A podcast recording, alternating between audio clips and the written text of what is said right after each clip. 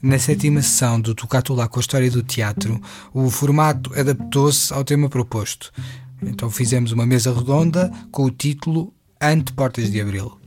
No papel de moderadora convidada, temos o gosto de contar com a professora Vera Sampaio de Lemos, condecorada com a medalha Goethe em 2006 pelo seu trabalho na divulgação da cultura e do teatro alemão em Portugal. Para além de ser professora na FLUL, é também dramaturgista e tradutora, colaborando assiduamente com o Teatro Aberto.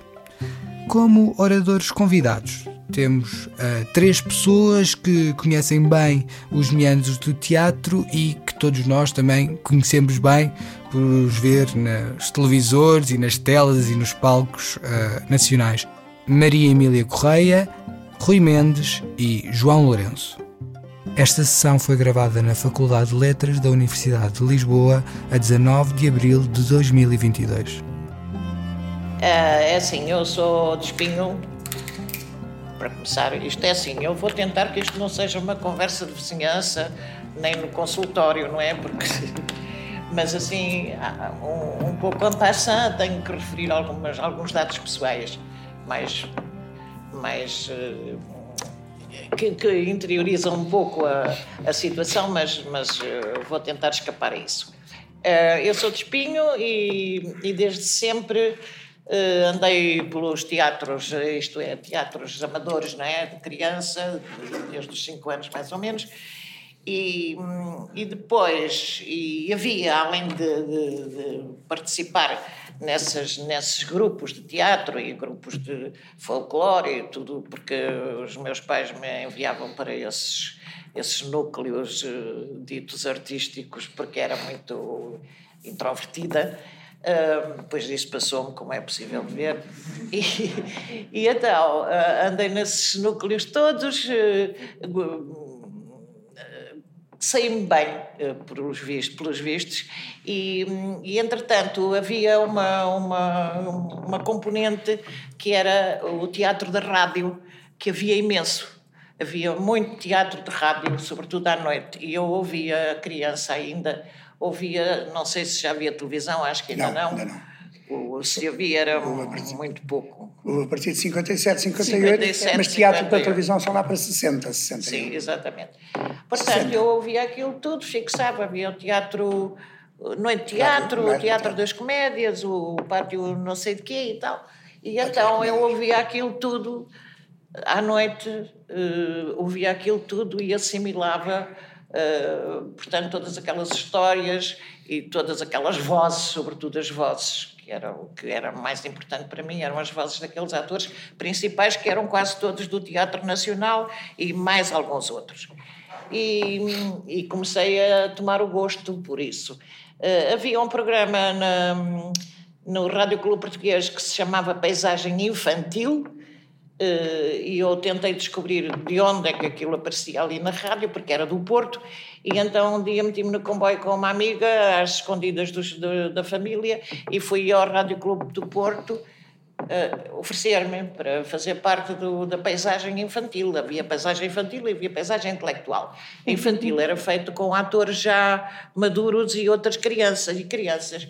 Fiz um teste, passei e a partir daí comecei a, ter algum salário, algum saláriozito e a fazer teatro verdadeiramente profissional. Uh, aí, um dos atores que fazia que fazia os papéis de, de maior relevância, uh, um dia perguntou-me, olha, eu sou do Teatro Experimental do Porto e há lá uma falha, um, uma, falta uma, assim, uma menina, para, eu tinha 16, 17 anos, falta uma menina para, para, para o espetáculo, que era um festival vicentino, dirigido nada mais, nada menos pelo Carlos Avilés.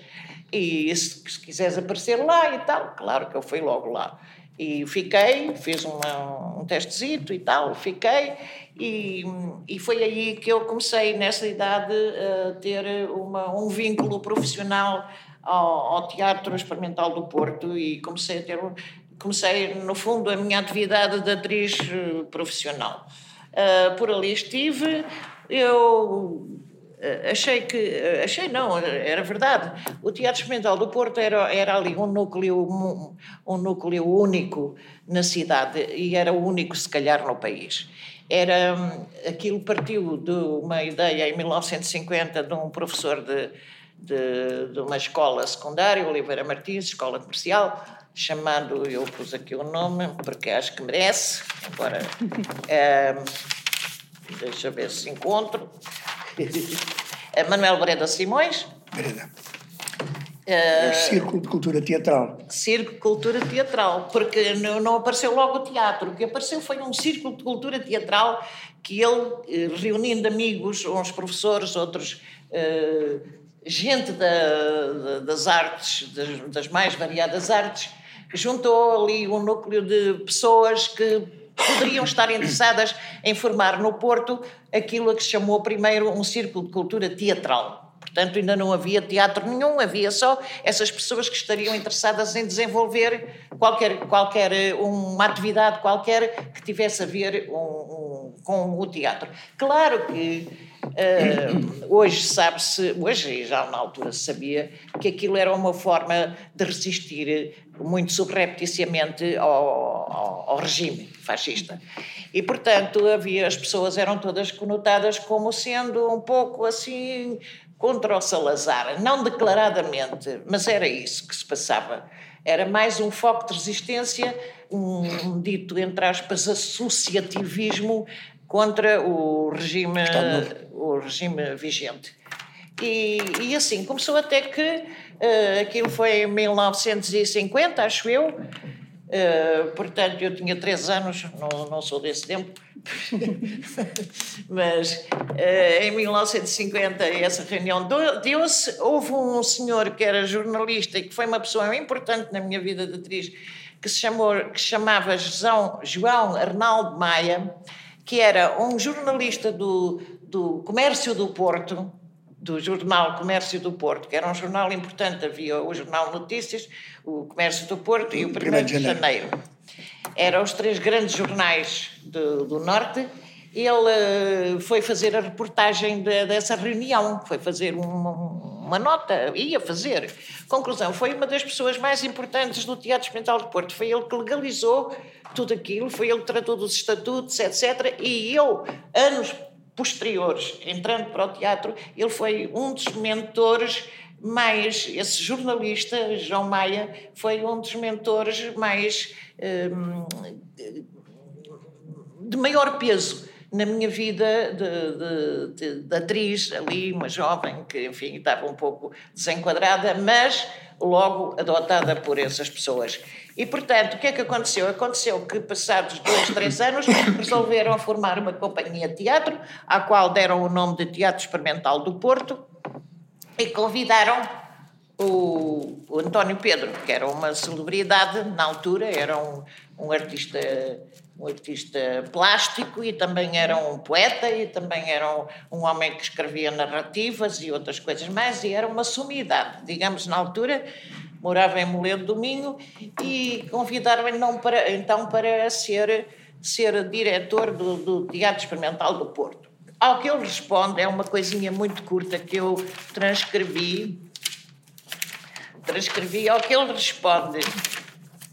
Agradeço o António Pedro. Um dia, se puderem, vão ver quem foi, porque é uma pessoa que vale a pena conhecer. Ele, o António Pedro responde assim: Agradeço imenso o convite e aceito desde já, porque faz todo o sentido para mim, mas há uma coisa que me está a fazer imensa confusão. Quero que fique claro que não fui eu que escolhi o nome de Teatro Experimental do Porto, porque isso para mim é uma redundância. Eu não sei o que é fazer teatro se não for experimental. Eu acho isto engraçado. É uma nota só aqui, a breve trecho. E é uma nota que eu retirei de um outro livro e de um, de um, de um livro e, e achei que, que que podia ter algum interesse, mas não estar, para não estar aqui a monopolizar, Uh, pode ser, pode, pode, ser outra pessoa a falar, depois continuo. Está bem, está bem. Depois continuas. Depois foi... Peço desculpa, também estou com tosse além de surda. Mas, Maria Emília, podias contar também qualquer coisa mais sobre o teu trabalho como atriz no Porto? Quer dizer, no Teatro Experimental do Sim, Porto, por exemplo? É assim, eu, eu tive a imensa, imensa sorte de, de iniciar a minha carreira num num núcleo tão brilhante como era aquele das pessoas que dirigiam e que, e que hum, encenavam e dirigiam os atores, também dirigiam a casa e dirigiam os atores. Havia. havia um, eu fui fazer um pequeno papel, voltando um pouco atrás, no Festival Vicentino do, do Carlos Avilés, onde estavam nomes sonantes, não é? Inclusive a Glicínia Cortinho, que era uma atriz de grande relevo. Na...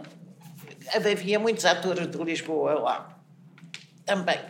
E eu fazia um pequenino papel no alto da feira, uma das meninas que levam levavam uns cestos de flores e tal. Acontece que exatamente a Glicínia queria vir embora, queria vir para Lisboa porque tinha problemas uh, pessoais e tal.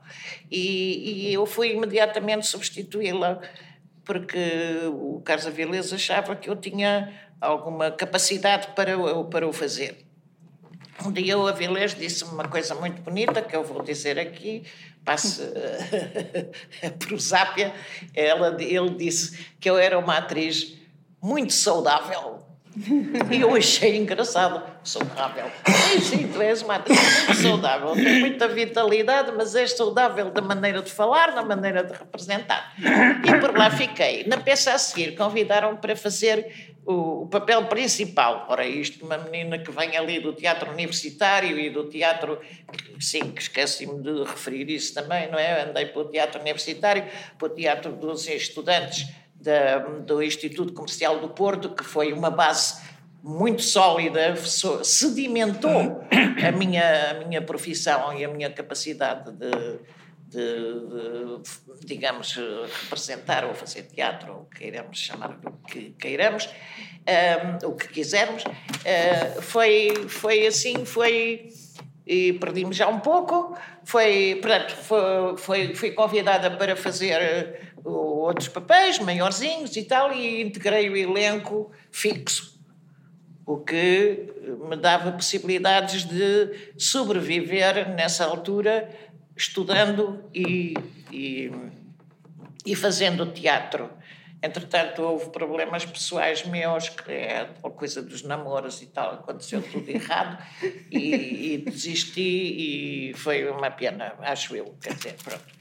Entretanto, houve um outro espetáculo no Teatro Experimental do Porto, que fizemos muitas peças importantes, com autores importantíssimos, eh, entre os quais o Lorca. Fizemos uma, uma, a certa altura, já em 72, fizemos uma. Fizemos, quer dizer, eu como atriz, claro, uma, uma, uma peça dirigida por um senhor eh, espanhol chamado Ángel Fácil, que era professor de Ciências Políticas da Universidade de Madrid e que era uma sumidade. Aliás, devo dizer que todos os encenadores que vinham tinham cursos anteri a anteriori, normalmente ou em França ou, ou na América do Sul, okay? e eram, digamos, uma das condições para vir ensinar ao Teatro Experimental do Porto era fazer uma espécie de workshop, uma oficina connosco, com os atores que eventualmente iriam participar nessas peças.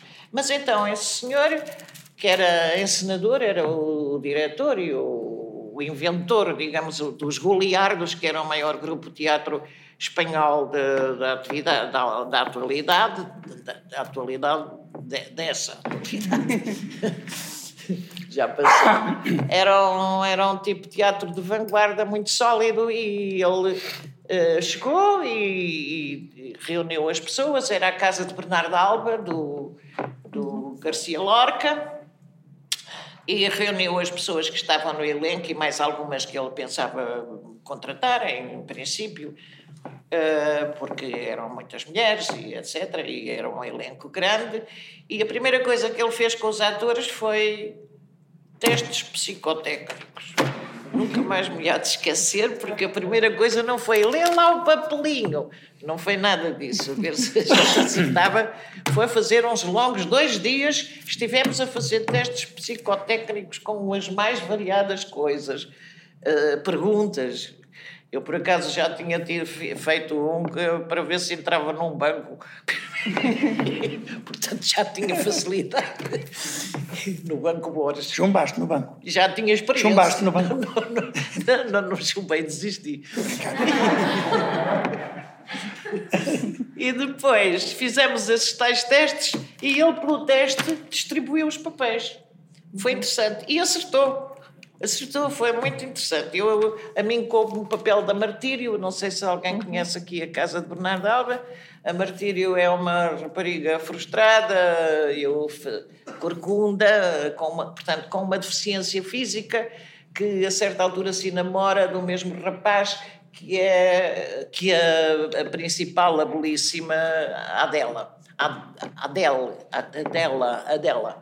E, e pronto, e depois há guerras e não sei o quê. A propósito disso, e era aqui que eu queria vir ter, a propósito disso, uh, aquela peça estreou com, com o cenário do José Rodrigues, que era, arquite uh, perdão, era pintor, e fez um cenário, porque havia outra coisa. Havia uma a Escola de Belas Artes do Porto, era uma escola muito importante também no Porto e como as pessoas todas se juntavam, havia, um, havia um, a maior parte dos grandes nomes da Escola de Belas Artes fazia os cenários para o Teatro Experimental do Porto. Portanto, aquilo era mesmo o escola, né? no Porto. E havia um grupo que era dos quatro vintes. Uhum. Os quatro vintes eram os quatro uh, senhores, no caso, por acaso, eram só homens, que tinham tirado uh, a classificação de 20 nos seus cursos na Escola de Belas Artes do Porto. Eram eles o Ângelo Souza, o Zé Rodrigues, o Júlio Rezende e o, e o Armando, Alves. Armando Alves. O Armando Alves, exatamente. E todos eles fizeram cenários e não só, havia outros também, como o relógio e outros assim, não é? Não se lembra-se? Que, que também fizeram, portanto, tudo que fazia ali trabalho no Teatro Experimental do Porto era, o, digamos, aquilo que se chama, chamaria hoje o supra-sumo. Era, eram, eram pessoas de elevado nível, nível artístico. E, e, então, o que é que acontece? Quando se estreia a Casa de Bernardo Alba, há uma cena que é a cena da luta de, de Martírio, que era eu com outra atriz que fazia de, dela, não sei se é dela, se é Adélia. Acho que é, é dela. Adela, né? Mas, mas havia uma cena de luta em que ela me arrancava a roupa e eu ficava em sutiã. Nem sequer era de mamita à mostra. É em sutiã e não sei o quê. Não, não, não. Era um escândalo. Mas para aquele tipo de teatro, sobretudo no Teatro Experimental do Porto, tão sério. E arrancava, a cena correu muito bem e tal. E como é que acabava o espetáculo?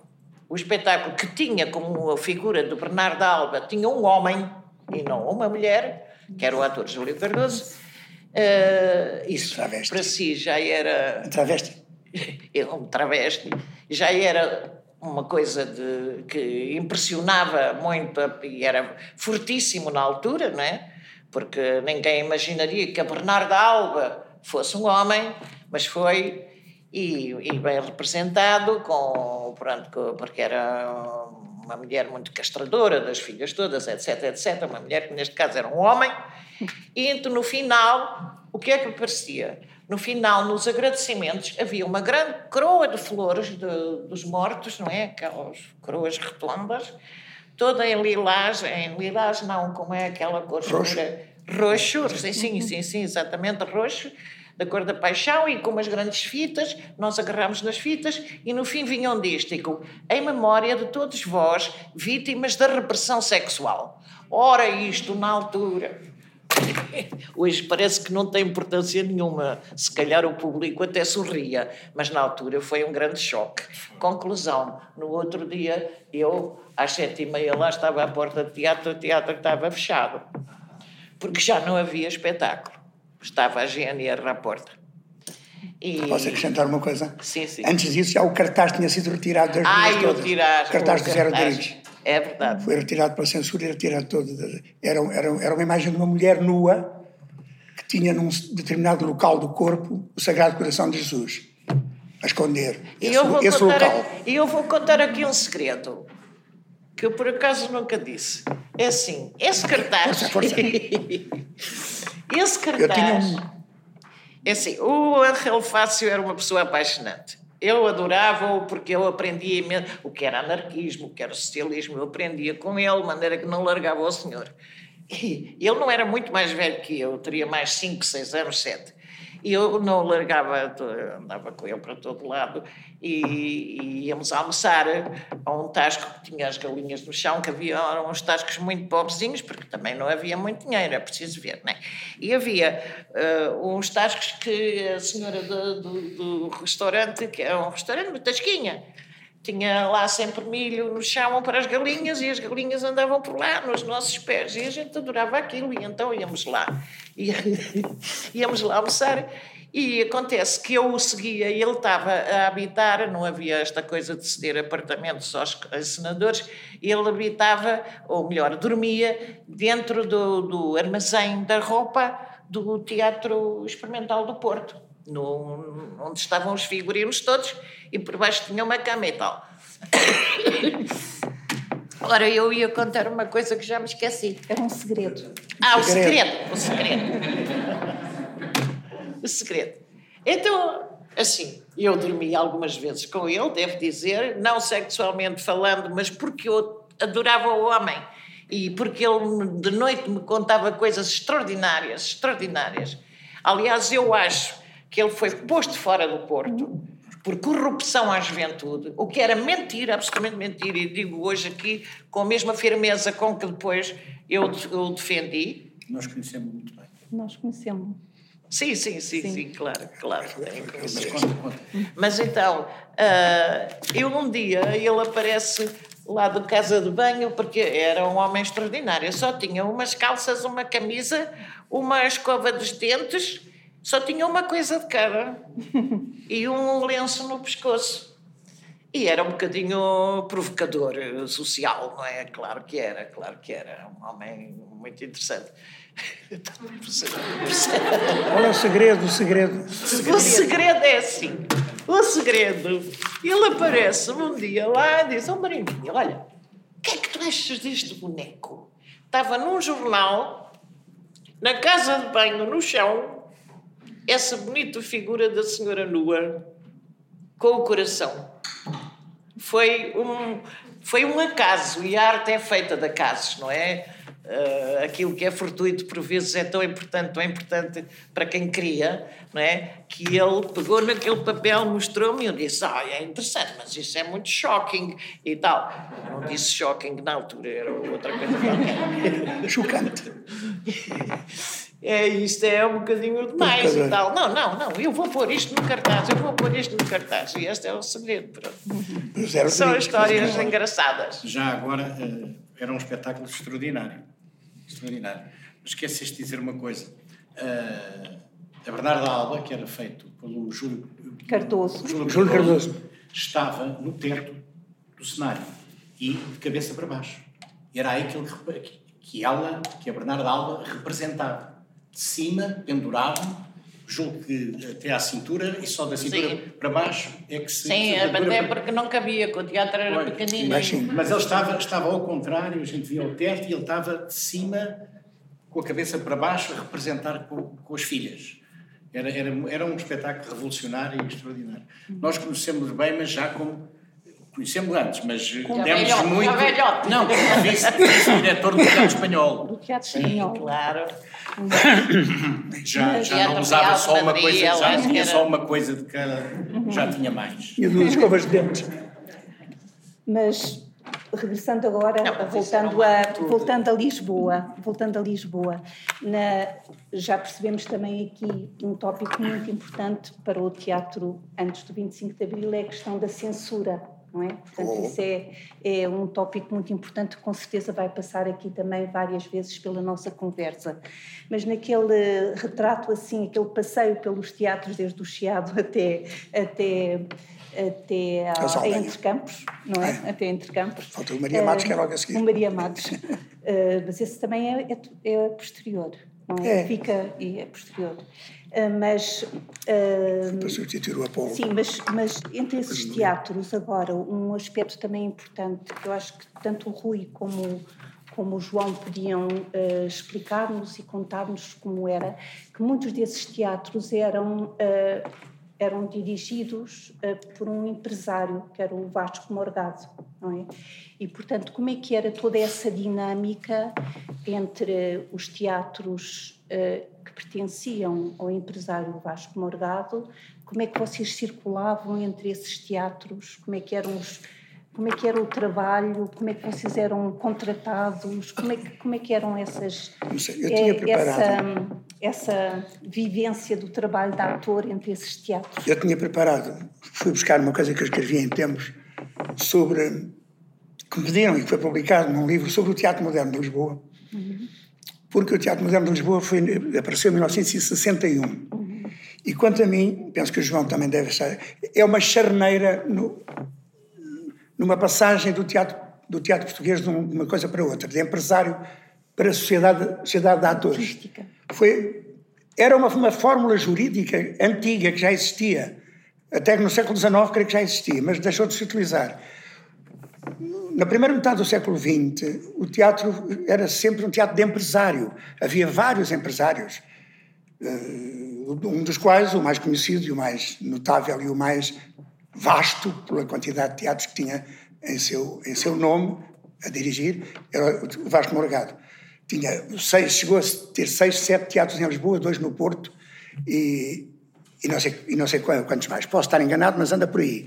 Os números são, são, são por aí. Agora, uh, o, em 1961, tu perguntaste como era a vida dos atores, como é, como é que se chegava a ator nos anos 50, 60, 70 ou se ia para o conservatório, tirar o curso do conservatório. O conservatório não era uma escola. Tinha professores muito inteligentes e muito brilhantes, mas tecnicamente, até à reforma do ensino do Veiga Simão, em que o Veiga Simão mandou vir para o Peter Brook e professores ingleses vários para uh, trabalhar aqui, uh, e, e o, durante o tempo do fascismo. Foi uma, uma pedada no charco do, do ensino de teatro. Até aí o conservatório tinha homens muito inteligentes, como Fernando Amado, por exemplo, eh, mas não eram tecnicamente homens de teatro, na prática. Então, mas podia-se entrar para o conservatório, pelo menos juntavam as pessoas conheciam-se, iam, às estreias e viram conheciam outras pessoas, e entrava-se no teatro por aí. Ou então do teatro amador que era muito importante. O teatro amador foi muito importante durante muitos anos neste, neste país. Não sei se ainda é hoje, estou um bocadinho fora do assunto. Ou então pelo teatro universitário, que foi muito importante. Na faculdade, o Grupo Cénico de Direito, o Cénico de Letras, que houve, dirigido pelo Colonel Fresco, por exemplo, lembram, lembram disso, que também tinha dirigido em, em Direito. Em Coimbra, e, não é? Também o ah, o Teatro de Coimbra, o CITAC, e o TEUC. E o TEUC. Bom, eram as maneiras de chegar ao teatro ou pelo teatro amador, ou pelo teatro universitário, de onde veio o Luís Miguel Sinta e o Jorge Silva por exemplo, daqui, vieram daqui, uh, por exemplo, entre muitos outros, Manuel Freitas, por exemplo, uh, ou então pelo conservatório, que não funcionava tecnicamente muito bem, até à reforma do Vega Simão, foi em 61, creio eu, não sei bem qual foi o ano. Aliás, o ano de 61 é um ano extremamente importante, é a guerra colonial. É não só, colonial. não só. Em janeiro foi assaltado o Santa Maria pelo Henrique Galvão. É, exato. 61. Uhum. Depois, em, em, fevereiro, começa a guerra de Angola. Depois, a Índia portuguesa foi uhum. tomada pela União Indiana. Uhum. Depois houve uma tentativa do golpe militar do Botelho Muniz, que falhou, não conseguiu derrubar o governo. Depois houve um avião da TAP que foi roubado e andou a distribuir panfletos na cidade de Lisboa, revolucionários. Depois foi aterrar na Argélia. Acho que levavam os armamentos ainda por conta. uh, foi um ano extremamente importante. Foi o ano em o final do fascismo começou em 61 e foi dar até 74. Demorou 13 anos a chegar lá. Se é que ainda, já, se, se é que ainda não acabou. Uh, mas em 61 começa o Teatro Moderno de Lisboa. O Teatro Moderno de Lisboa nasce de uma geração anterior à nossa, com mais 10 anos aproximadamente que nós. Tinham, à volta dos 30 anos, nós andávamos pelos 20, ou o João nem isso, se calhar. Uh, eu já tinha, ah, eu já tinha 20, 24, meu, meu Deus, como era velho. um, mas. Mas era Carmen Dolores. Carmen Dolores. Armando Cortês. Armando Cortês, Fernando Guzmão, Rogério Paulo, Paulo, Rui de Carvalho, Armando Caldas, Moraes e Castro, que era mais novo, já, esse era da nossa geração. Formaram uma sociedade de atores. Não tinham empresário, nem tinham dinheiro. Tiveram a sorte de ter o apoio do Cinema Império, que tinha um homem muito inteligente e culto a dirigi-lo, o engenheiro Gil, lhes deu a ideia de fazerem teatro às seis e meia da tarde, entre duas sessões de cinema. Uhum. Havia cinema às três, havia cinema às nove e meia, e às seis e meia fazia-se teatro. Ou então aos domingos às onze e meia da manhã. Exato. E esgotava o cinema Império. Já não existe o cinema Império. Existe, mas não é imperial. Agora é a igreja. Mil e tal lugares. Mil e tal lugares. Mil e tal lugares. Mil, mil e tal lugares. Eu penso que tinha 1.900 lugares o Cinema Império. Penso, não, não, não, não garanto. E tinha um subsídio da Gulbenkian, não é? No, no último ano. Uhum. Trabalharam dois anos sem subsídio de ninguém. Só com o dinheiro da bilheteira, só com. Como, como aliás, já, já lá vou. O, o, Grupo 4 trabalhou vários anos sem nunca ter recebido um subsídio oficial. Nem oficial, nem particular. Particular tinha Alguém era, tinha um conhecimento num banco que nos emprestava o dinheiro que nós depois recuperávamos e pagávamos com o dinheiro da bilheteira.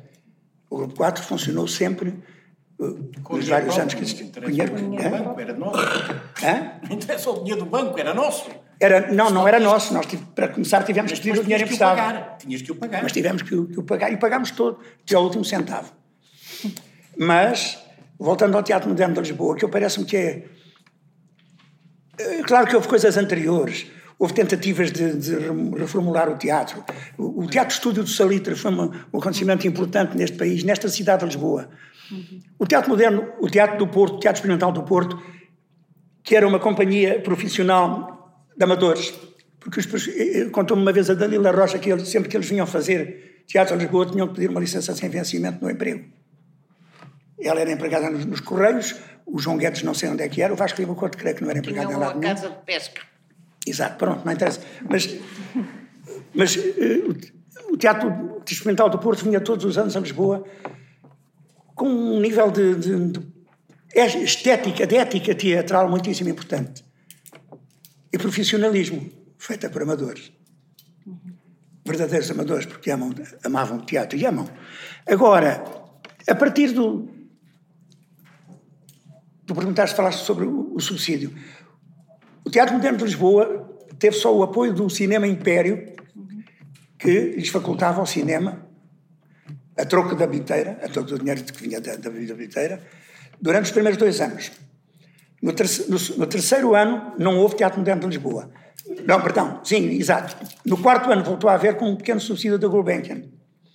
Conseguiram um pequeno subsídio da, da, da Fundação Gulbenkian, mas depois da primeira peça, o, o teatro mandou para a censura 21 peças para ser aprovadas e vieram 20 proibidas. A 21 primeira era o António Marinheiro, do, do Bernardo Santareno, mas que aqueles que toda a gente gostava muito, mas que não, por atitude, resolveram acabar com a companhia para castigar o governo. Aí é, aí cortam-nos, então vão. vão não, não, não foram. só foram mais tarde. Mas uh, o grande problema, até aí, e, e, depois daí, como o João sabe, era o problema da censura. A censura era, era, era, era feroz.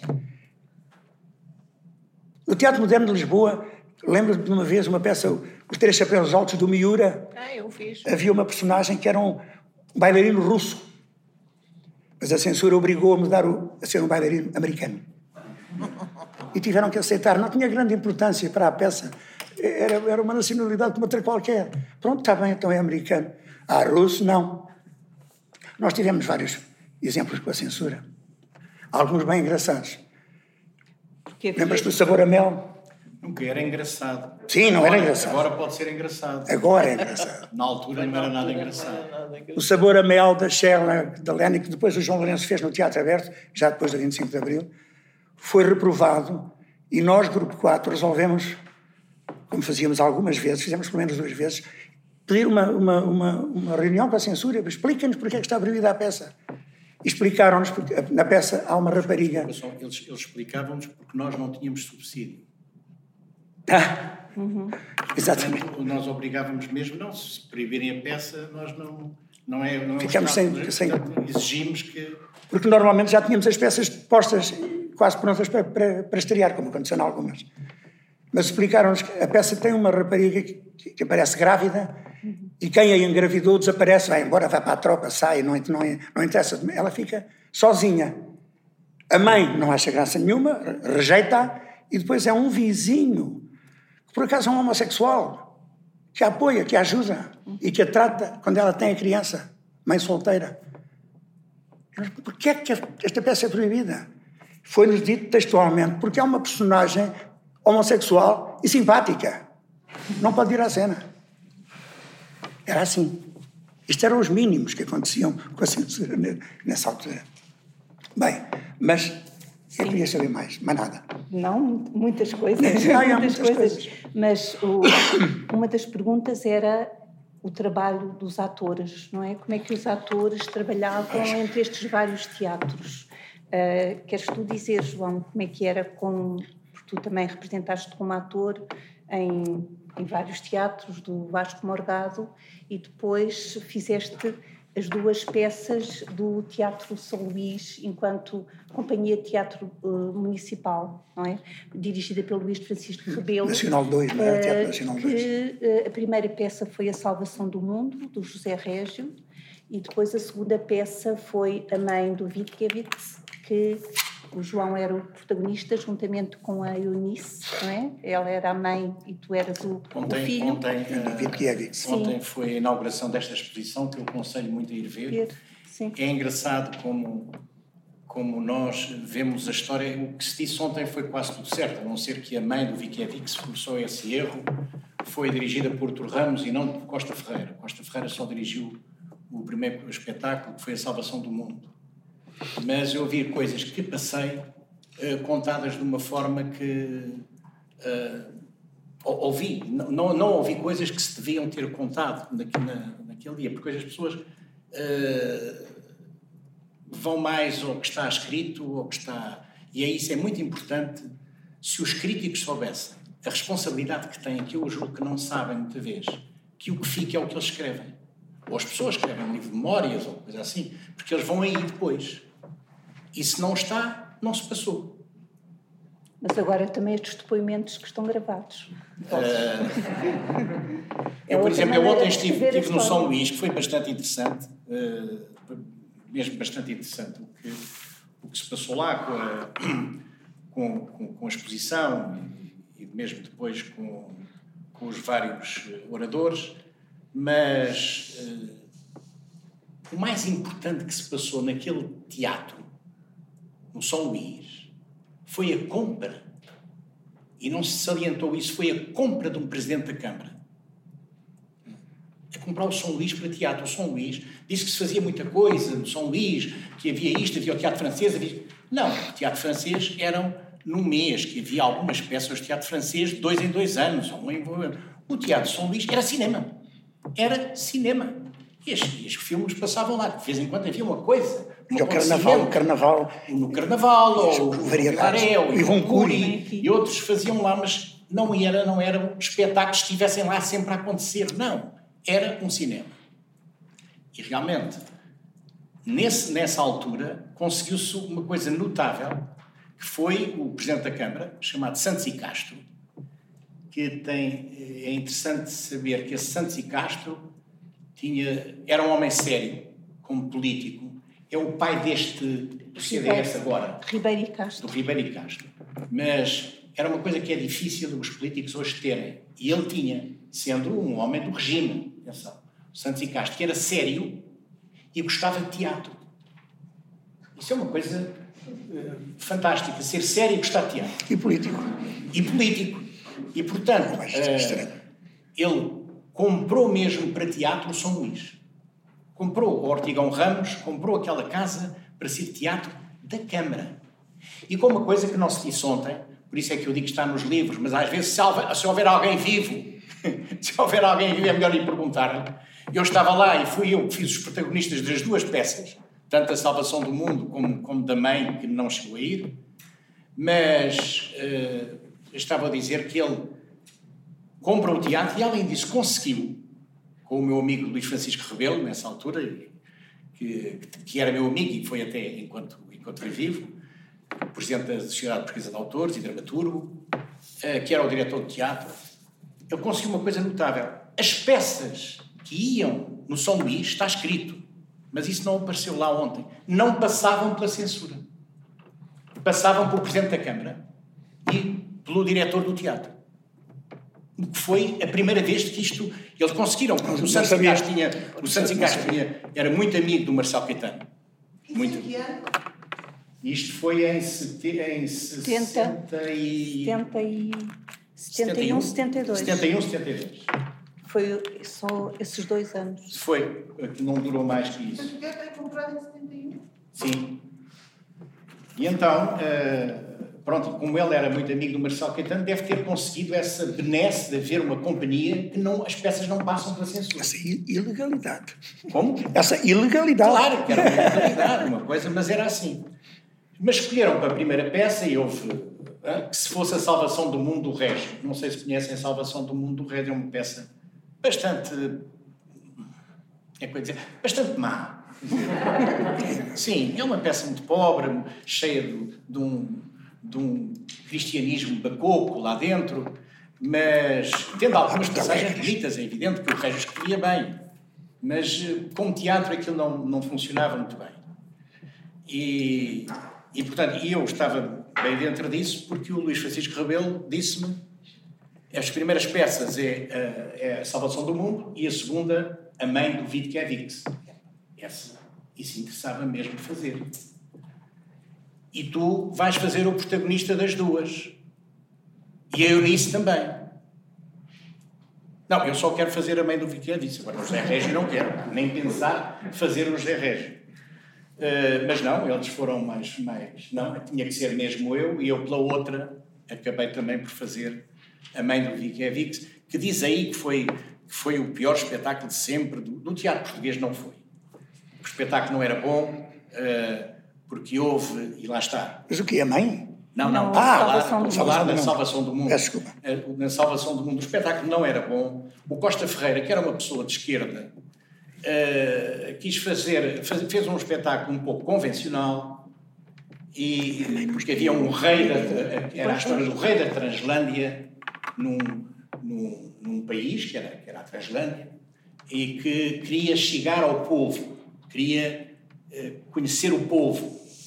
É, a história é essa: há um homem que vai lá para o matar e depois não chega a matá-lo, e é esse homem que anda para as tabernas a conhecer o povo e tal. Depois há um profeta, que essa parte aqui é horrível, que tem um profeta que, que tem um, que tem um livro, e o livro é, é em branco, é um livro que é um, quase uma Bíblia, mas em branco e tal, enfim. Essa, não, não entro por aí, mas o espetáculo, havia ideias do espetáculo que queriam ser de esquerda, exatamente, porque Costa Ferreira é um homem de esquerda e queria que este rei fosse uma pessoa de esquerda, uh, que depois, no final, as pessoas a, a, subir uma rede com que aquilo acabava era para, para destruir e rasgar essa rede, que era o fascismo e não sei o quê. Ora bem, o José Régio, quando aquilo estreia, está uma data de gente de esquerda, a sério, que está contra o José Régio inaugurar o novo teatro municipal. E depois está as pessoas de direita que são convidadas pelo teatro municipal da época. E aquilo deu um grande. Houve muitos apupos, houve muita gente a, a gostar, não podia haver muita, mas pronto. Eu, por exemplo, consegui fazer uma coisa notável. Nenhuma crítica se refere a mim. que sorte! E havia bastantes críticas nessa altura. Não, porque eu, além de ter um fato cinzento, uh, era tão cinzento, tão cinzento, uh, e representava muito com a Eunice, mas eu conseguia ser muito mais uh, apagado que Eunice. E é pena que ela também não tivesse sido nessa altura, porque também fazia o papel melhor. Mas Eunice, às vezes, uh, a sua, a sua, a sua a sua grande dávida ao teatro dava-lhe às vezes para, para representar muito. E como ela via que ali ninguém representava, eu tenho que representar para esta gente toda. E, e, portanto aquilo foi uma coisa muito controversa, aquela estreia, e houve motivos para isso, não para ser o espetáculo tão mau como dizem. Pronto. E depois disso vamos começar a fazer a mãe. Finalmente, o Arthur Ramos era o ensaiador, e começamos a fazer a mãe, com a Eunice também, com mais, com um elenco muito grande, e com o Irene Cruz, com o, sei lá. É, este, este, livro tem, para além da, da... Eu não estou neste livro por uma razão. Eu também tinha, ia escrever para ali, mas não escrevi por uma razão. Mas já conto já agora. Sim, mas é um, livro muito completo, tem uma introdução do Luís Francisco Rebelo a explicar exatamente o que é que ele pretendia como diretor artístico da companhia. teatro uh, da, da, companhia uh, fazer um repertório atual, não é? editar também as peças, mas como esta foi proibida depois no ensaio de censura, porque como o João não, não estava... Foi, não, não... Uh, sim, depois tu contas melhor, mas, mas foi um, foi um mas foi caso... proibida, com certeza. Foi, proibida. foi um caso, e como foi um caso, depois este livro tem, para além da, da introdução e da peça, tem também os, uh, os cenários, os figurinos, depoimentos das várias ver lá pessoas. Na que estão lá. Uh, e depois também tem uh, a discussão na Assembleia, da, de, na Assembleia Nacional, na Assembleia da República, Assembleia Nacional, sobre este caso, porque este caso fez tanto brado que chegou a ser debatido pelos. Já havia uns, uns deputados um bocadinho liberais nessa altura, já. O, já, já havia lá o Balsemão, já estava lá. Magalhães Mota, o Sacarneiro, o Sacarneiro e outros, enfim, uns seis ou sete. Miller Guerra. Miller Guerra. Mas, mas chegou lá porquê? Porque uh, na peça, o protagonista da peça... Uh, que é uma peça de 24. Sim. 1924. Tomava, tomava cocaína. Pronto, falava-se nisso. Falava-se nisso. Uh, isso alguém da companhia, alguém, porque havia, nessa altura, nós tínhamos de ter cuidado no café com as pessoas que estavam ali ao lado, para falávamos mais baixo, porque as pessoas iam contar coisas. Denunciar. Denunciar. Eu digo contar porque para é se bonito. tornarem mais importantes, outros é por dinheiro e tal, os denunciantes e isso tudo. Alguém disse que disse que no teatro havia um personagem que era o protagonista e que, era, que tomava cocaína, etc. E, durante uma, na, na, na, Assembleia, não da República, na Assembleia Nacional, alguém se levantou e disse: uh, Eu sei que o teatro, o teatro São Luís, que as peças não passam para censura, vão pôr um personagem que toma cocaína, etc. Então é para isso que não passa pela censura? Isso começaram os deputados ali a falar e a discutirem, e, e isso fez com que o Presidente da Câmara ficasse muito triste na altura e veio falar connosco e, e disse estávamos para estrear. Estávamos para estrear, porque íamos estrear mesmo, nós não precisávamos de um ensaio de censura. E ele disse: Agora eu estou mesmo. Isto agora tem que haver um ensaio de censura. Uh, e eles até querem vir todos. Isto era uma coisa para contar, foi pena não se contar isto ontem, ou estar ali escrito. E pela primeira vez, pela primeira vez, o São Luís teve na plateia todos do cinema e do teatro. Era a censura toda. Uma data de padres, padres, uh, uh, coronéis. coronéis, algum general ou outro, talvez algum major, e, e, e uns professores universitários também, as pessoas que faziam não, parte ali da, da, da, censura. E, e, e as mulheres que levavam as mulheres. Claro. Mas, sobretudo, Nos ensaios de censura, eles deixavam, os próprios censores ah, é? levavam as mulheres. Uh, e como se portavam quando eram só dois ou três connosco, não é? Rirem-se. E então tínhamos o São Luís, o São Luís cheio.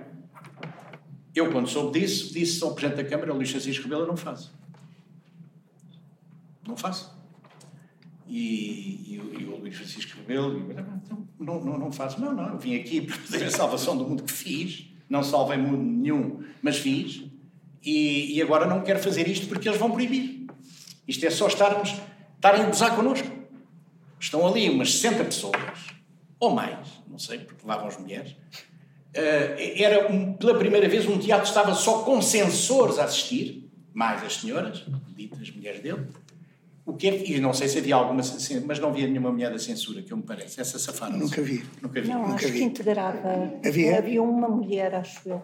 Havia? Sim, Essa sim, nunca sim. conheci. Não, Eu não também sei. não. Nunca conheci. Nunca, me- nunca me apareceu. Porque não ia ao teatro. Este trabalho da, da, da Patrícia Costa, que a Patrícia Fala Costa eh, eh, escreve sobre a censura no tempo do, eh, da Primavera Marcelista, com o foco na Luzia Maria Martins, e tem sempre as, as comissões de censura dos- das várias épocas. Não é? E há, a certa altura entra uma mulher, mas é só uma.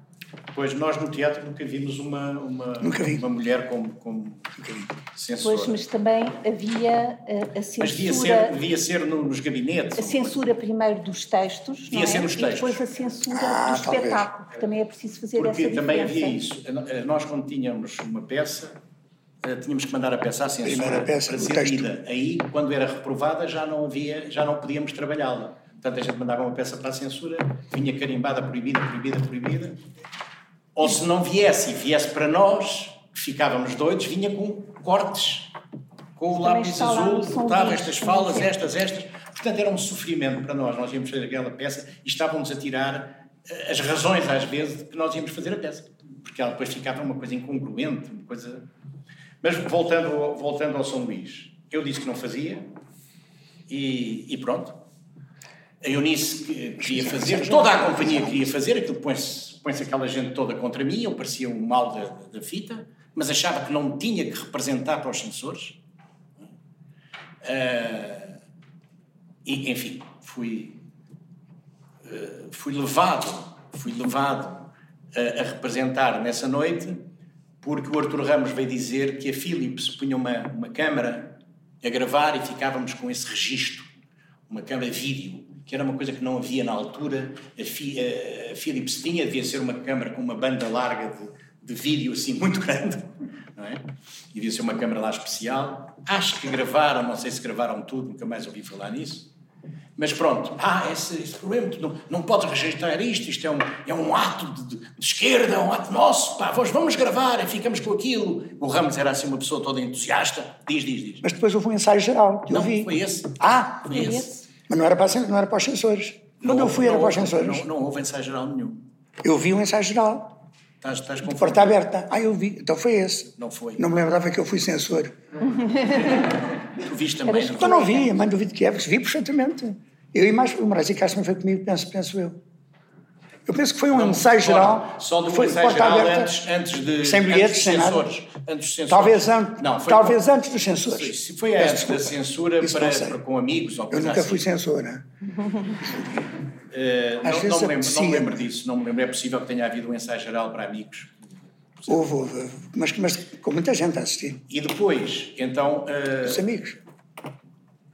E eu então fui levado a fazer isso por causa dessa câmara vídeo e, e pronto. E, e por isso eu também não escrevi, porque fiquei contra, contra aquilo tudo, achava que não se devia fazer aquele ensaio para aqueles senhores. E por isso não está aí meu depoimento nenhum nesse livro, porque- mas tenho pena que não esteja. Porque este livro é, é todo, é todo falar no passado. Aconteceu isto, aconteceu Mas é um livro, é um livro que conta, conta é bem isso. O futuro é difícil. E, Não, e pronto, e com isto, e com isto acabou a companhia. Mas foi. O Luís Francisco Rebelo, então, demite-se. E, e fica o São Luís assim, sem saber o que fazer, punha lá umas coisas de vez em quando, depois foi, ainda, ainda foi a Amélia para lá, mais tarde, etc. Mas aquela companhia, que era uma companhia que, da Câmara, e seria uma companhia em Lisboa constituída, por, por, em que eu, disse, Acabou. eu não, eu só estava lá para essas duas peças e depois vinha-me embora. Mas, porque eu também tinha o grupo 4, é preciso saber que no grupo 4 nós tínhamos que trabalhar cá fora para ganhar dinheiro, para depois termos dinheiro para fazer o nosso espetáculo. E não receber dinheiro a Mas, mas era, era esse ponto também que eu gostava que vocês, vocês falassem, que é o, como é que vocês trabalhavam nesses teatros, portanto, dizendo assim muito rapidamente, os teatros do Vasco Morgado, e depois como é que era a dinâmica com os, tu, os grupos de teatro falaste, independente. Falaste do Teatro Nacional, do Teatro Trindade, no São Luís, do Avenida, do Tivoli, no Vilaré, no Monumental, no Vasco Santana, na Casa da Comédia, ainda podias falar na Estrufa Fria, uhum. e ainda tínhamos a Casa da Comédia, ainda tínhamos, se calhar, mais uns. Era uma quantidade de teatros em Lisboa. Maria Matos, também que ela não foi. Mas... Maria Matos, que foi a Igreja Esquerda que construiu, uh, com, uh, com empresários, com pessoas, mas foi ele que, que construiu aquele teatro. Foi dirigir, foi dirigir. Não, foi construiu, ele, ele, era, ele era, não ah, foi era, a Câmara, não, nada. Foi ele com empresários que construiu. Eu penso que foi a Câmara porque era em não, substituição não, não foi, do Apolo. Não, não, não, não. Foi a substituição do ele, Teatro Apolo que ardeu. Fez o ardeu, não, foi deitado abaixo. O, o Tombo do Inferno, fez sim, sim, várias sim, coisas. Sim, não, foi ele com empresários que fez o, okay. o Teatro Maria Matos. Isso tenho a certeza absoluta. Sim. E, e depois é que mais tarde então a Câmara se meteu naquilo. Mas mas nós trabalhávamos nesses teatros. O Vasco Morgado, agora falando, que nós conhecemos os três, muito bem. Eu não conheci muito bem. Eu conheci muito bem que era amigo dele. Era assim um, um galã, eh, eu conheci já era um galã, já não representava, ainda ele tem em alguns filmes portugueses, ainda entra um bocadinho, não tinha de jeito nenhum para ator, mas era um rapaz que andava na, na, na costa da Caparica de cavalo, cavalo branco. Uh, a mãe tinha dinheiro, tinham tinham fábrica de tijolos e ele tinha, dinheiro, perdeu todo, todo o dinheiro, foi para o teatro. Gastou tudo, a fortuna dele, mãe, tudo. Mas, mas era assim, pagava, não pagava, eu achava-lhe graça. Uh, aquela pessoa achava-lhe achava graça, outras pessoas não achavam graça nenhuma, que era um fascista, tinha aqueles teatros todos. Eu quero dizer que isso hoje existe. Ainda ontem, a abrir no jornal, vi uma coisa que se chama força de produção tem. O Maria Matos, tem a peça do Trindade também, lá com ligação ao Trindade, tem o Sá da Madeira do Porto, tem o Casino de Lisboa. E, e, tem uma peça que anda em turnê por aí, que esteve noutro sítio qualquer. Afinal, afinal, os empresários existem hoje, com outro nome, o UAU, ou... Sim, Portanto, sim. isso não, não, não acabou, hoje já estão aí. Naquele tempo não havia empresários no Teatro Revista e principalmente havia um empresário que era ele que gostava de fazer teatro não chamado revista, o teatro sério, entre aspas, e, e que onde perdia o dinheiro todo. Ele ganhava dinheiro com o Lara Alves, que era a mulher dele e era uma vedeta, e, e, mas gostava muito do outro tipo de teatro. E depois perdia lá o, o dinheiro todo. Uh, era isso que ele odiava, uh, por vezes, as pessoas do, do, outro tipo de teatro, porque ele levava-lhe e buscar-lhe os anéis para pagar quando pagava.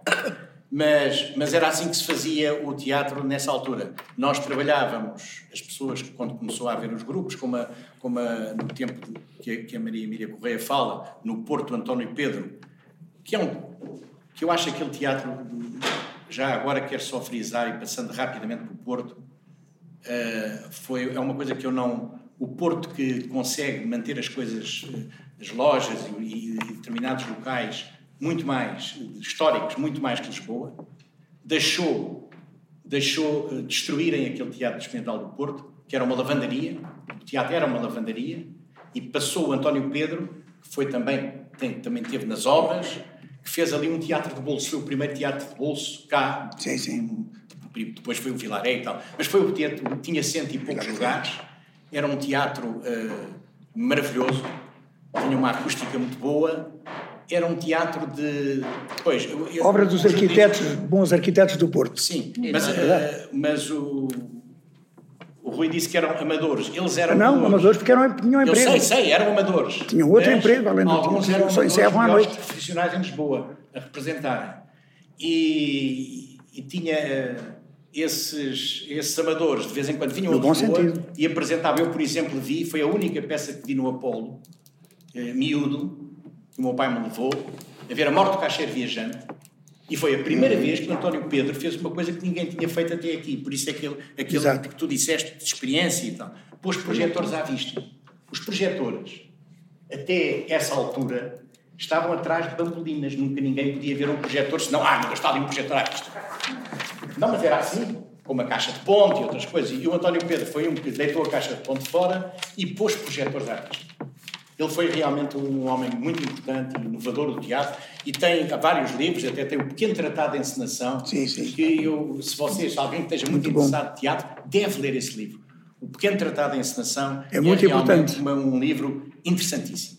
E conta também a história um bocado do, do Teatro Experimental do Porto. Sim. E que é uma pena ter, eles terem acabado, o Porto deixou, vendeu aquilo.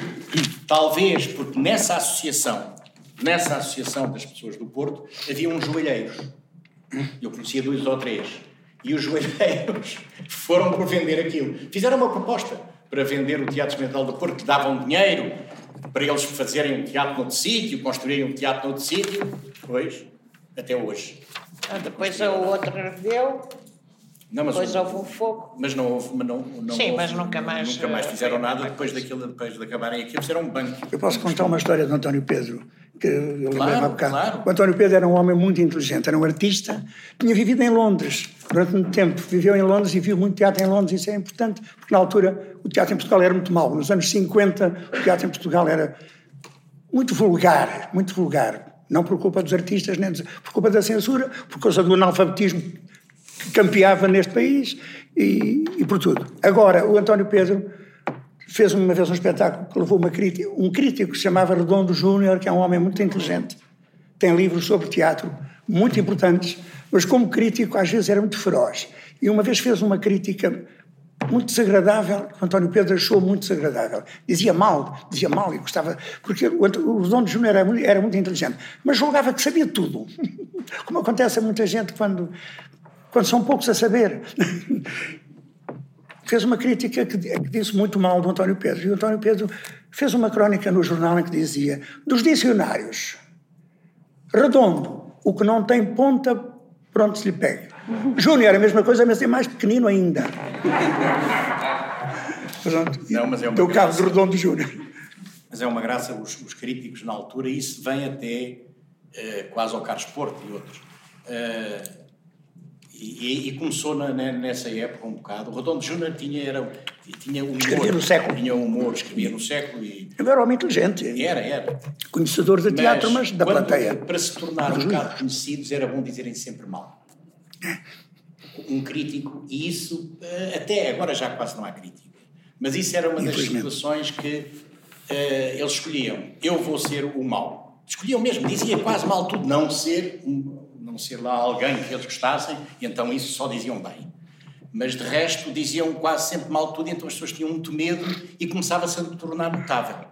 Foi assim que e, e foi assim que o Carlos Porto começou. O Carlos Porto estava, estava numa, numa livraria no Porto, não é? Na e, divulgação. Ele, ele se chama Porto. Divulgação. Divulgação. E depois veio para Lisboa, e mas tornou-se um crítico café um bocado, mas, mas gostando muito de teatro. Ele gostava realmente, a gente conhece, sim, sim. conhecia e ele gostava muito de teatro. Mas uh, sempre era assim um bocado difícil, era um crítico difícil, o que se torna para ai meu Deus, o que é que ele irá escrever?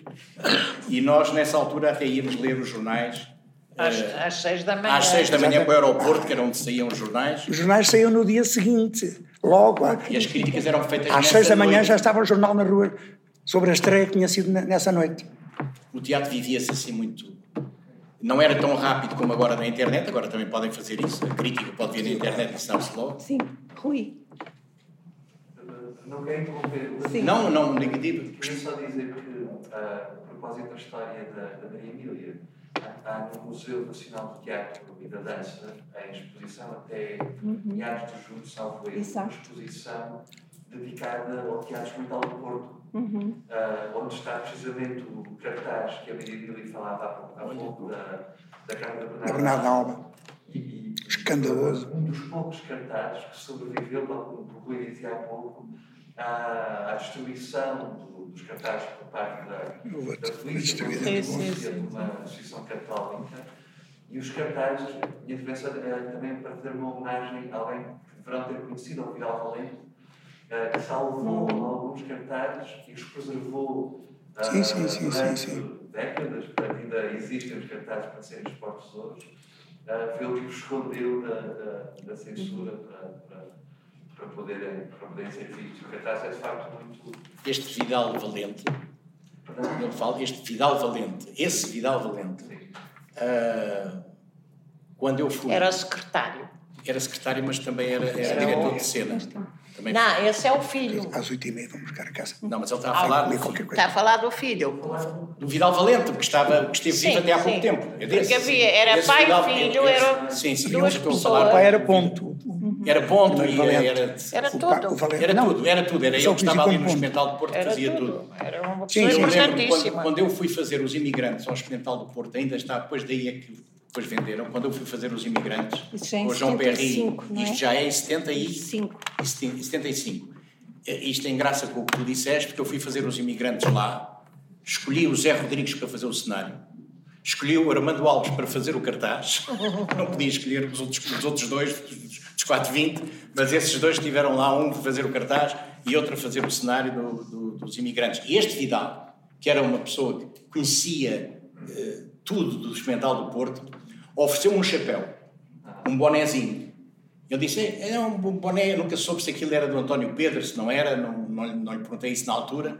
Mas eu toma este chapéu e tal, porque é por causa dos projetores. Assim o João vê melhor com a pala e os projetores não, não o chateiam. E é verdade. Eu lá pus, enquanto lá estive, tive sempre um chapéu com, com isso que o Vidal me vi e fiquei com o chapéu, porque eu depois entreguei o chapéu e ele disse: Pode ficar com o chapéu. E foi uma. É era, era um homem notável esse, e era Não, havia, teatro. Havia pessoas, sobretudo lá, que pronto, era o que eu conhecia melhor, havia pessoas extraordinárias, de uma devoção inacreditável ao teatro, e, e nas mais diversas áreas. Esse senhor, é, o Vital Valente, era eu não sei se é o Vidal Valente, é como digo, não sei se era o pai, se era o filho, mas era pai e filho. Deve ser o filho. E esse, esse era uma pessoa, um contra-regra extraordinário. Contra-regra, ponto. Ponto, tudo, tudo, tudo. tudo, E foi ele que salvou os cartazes, com certeza, como pois, dizes, foi. Pois é o que eu digo, é um amor enorme que ele tinha àquela casa, uma coisa que ele abria a casa, ele fechava a casa, o teatro, não é? Ele estava sempre disponível para tudo e era Havia um outro que era um senhor chamado António Teixeira, que era das luzes. Teixeira também. Das Teixeirinha, luzes. que era das luzes, que era um senhor que tinha, as, essa, fora o Vidal não, mas as outras pessoas tinham profissões cá fora, né? Iam lá fazer gratuitamente as luzes dos espetáculos. Esse senhor até era do aeromodelismo, esse António Teixeira, e, e eram, eram pessoas muito dotadas e muito. E que gostavam de teatro mesmo. Os amadores são muito generosas, que, muito generosas. Os amadores são pessoas que amam o teatro, como o Rui disse, gostam de teatro. Claro. Hoje em dia está tudo um bocado misturado, porque já não há bem amadores, já não há o teatro universitário, não sei para onde é que anda, mas acho que está tudo misturado. Mas hoje qualquer companhia é profissional. Por falar só. E se calhar falar, é assim que deve ser, não sei. Por falar em amadores e para que fique registado ali, havia uma grande uh, amizade, uh, havia uma grande colaboração, haviam estreitamente relações enormes entre o Teatro Experimental do Porto, os plebeus avintenses. E o, o teatro, o, o, grupo teatral de Friamonde, que é de Passos de Ferreira, e que acho que ainda existe, e que eram, eram, eram núcleos que congregavam pessoas dali da região da, da Vintes e, portanto, de Passos de Ferreira. Em Lisboa fazendo... também havia, havia a Baixa da Banheira, que tinha, os penicheiros. Exatamente. E também. Essa, o, o, aqui a os grupos de teatro amador congregavam pessoas, como digo, de várias atividades e faziam teatro e alguns, alguns espetáculos eram de grande qualidade. Por vezes, o que acontecia é que os encenadores, que na altura não se chamavam encenadores, chamavam-se ensaiadores, e há bocadinho tu, tu disseste, disseste ensaiadores, muito uhum. bem, porque eram os marcadores ou os ensaiadores. Mais tarde, até dizem que foi o Ribeirinho que introduziu essa. essa não Talvez sei, o primeiro foi, ensinador. Se introduziu essa, esse, esse. Viu lá fora? Eh, pronto, esse nome. lá fora e trouxe para cá. Pronto, foi França. Claro. claro. Ensinar, mas, mas eram por vezes convidados para ensinar no Teatro Experimental do Porto, quando havia épocas mais uh, deslizantes do ponto de vista económico, uh, porque, as pessoas, porque esses senhores faziam algum trabalho sério com os atores e pequenas peças, Júlio Diniz, coisas assim, coisas mais, mais comedidas, mais hum, digamos, mais modestas, mas faziam isso com todo, com todo gosto e, e nós, nós respeitávamos respeitávamos toda, todas as suas direções e, e até por vezes acontecia que, que em espetáculos como o dos plebeus avindenses eles nos vinham buscar um ou o outro que precisavam para esses espetáculos eh, de, de, amadores e nós íamos com toda a boa vontade. Fazer dois ou três ou quatro espetáculos, também não eram muitos mais, mas isso era muito... valente, falaste das luzes, eram pessoas que gostavam tanto de teatro que punham quase à prova o nosso profissionalismo, porque eles eram mais profissionais do que nós, podemos, podemos dizer. Então vamos dar palmas a estes senhores.